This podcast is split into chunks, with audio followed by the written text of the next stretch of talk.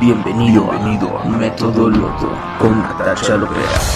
Historias de psicopatía, relaciones tóxicas y recuperación emocional. Anécdotas, consejos y los mejores invitados. Método Loto con Natasha Lopera.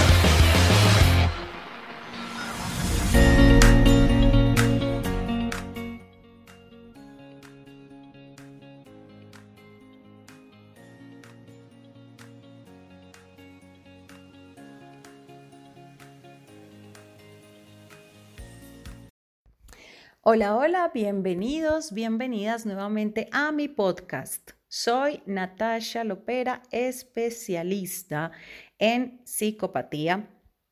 Y hoy quiero hablarles un poco de las prácticas sexuales de los psicópatas. Los psicópatas realmente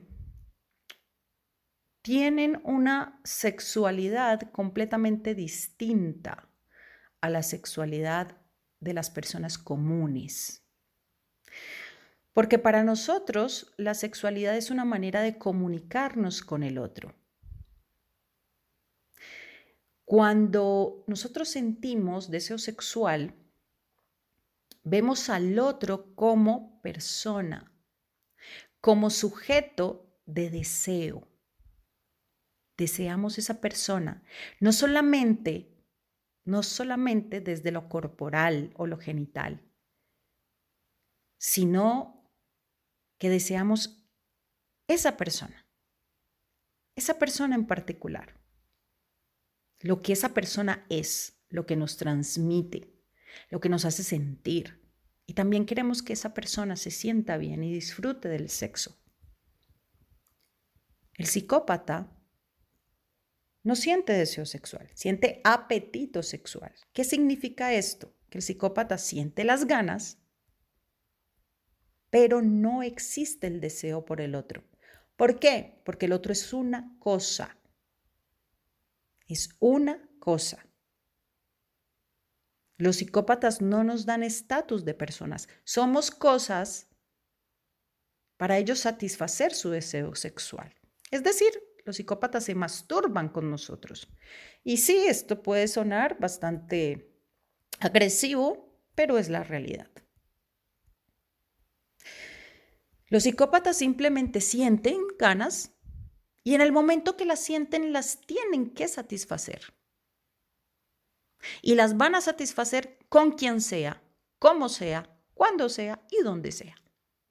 Por eso ellos tienen sexo con hombres, mujeres, por eso abusan sexualmente de los niños. Muchos de ellos son violadores. Muchos de ellos em, abusan de, de, los animales. Muchos de ellos eh, tienen prácticas sexuales como el sadomasoquismo, consumen mucha pornografía pagan por sexo a prostitutas. Muchos de ellos abusan sexualmente de sus propios hijos. Porque el psicópata no siente deseo por el otro. El otro es simplemente una cosa que le ayuda a satisfacer las ganas, las calma y ya. Y tienen un apetito sexual muy fuerte, muy intenso.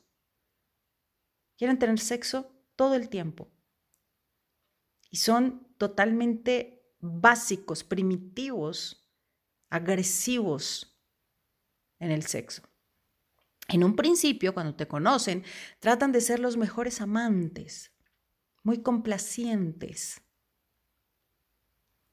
porque saben también que a través del sexo pueden controlar y dominar a su víctima. Ellos lo tienen claro. Pero con el tiempo te vas a sentir completamente vacío o vacía porque nunca va a haber una conexión. Jamás, eso no va, a existir. Al principio puede haber mucha adrenalina en el acto sexual, pero eso luego va a ir disminuyendo. Y luego simplemente te vas a sentir así, utilizado, porque es lo que van a hacer contigo. Te van a utilizar para saciar ese apetito sexual y ya está. Y te van a tirar como, como basura. Luego te van a controlar y te van a castigar a través del sexo. Entonces ya van a decir que no quieren tener sexo contigo porque eres un pésimo o una pésima amante, o porque estás feo, porque estás fea y gorda y ya no le, no le, no le produces ningún placer. O va a pasar semanas o meses sin mirarte, sin tocarte, solo para castigarte y para humillarte. Los psicópatas pueden tener cualquier cantidad de parafilias y perversiones sexuales. Son muy peligrosos, sobre todo para sus hijos. Muy peligrosos. Cuiden a sus hijos de sus padres o madres psicópatas, porque muchos de ellos los abusan sexualmente. Tengan mucho cuidado con esto. Y a propósito del tema, los quiero invitar el próximo 28 de julio de año 2021 a nuestro seminario abuso sexual infantil, prevención, detección e intervención en niños y niñas con padres y madres psicópatas. Toda la información la pueden encontrar en mi página web. Váyanse a mi página web y allí van a encontrar el botón de WhatsApp. Y a través de ese WhatsApp pueden comunicarse, solicitar toda la información de este seminario que será online, en vivo, Así que lo vas a poder ver desde cualquier país, desde cualquier lugar. Muchas gracias por seguirme. Si te gustó este audio, este podcast, regálame un like, compártelo. Recuerda que también puedes seguirme en Facebook, Instagram y también en YouTube como arroba metodoloto. Les mando un abrazo gigante. Recuerden siempre que ser sobrevivientes es un privilegio y los espero en un próximo capítulo aquí en mi podcast. Chao, chao.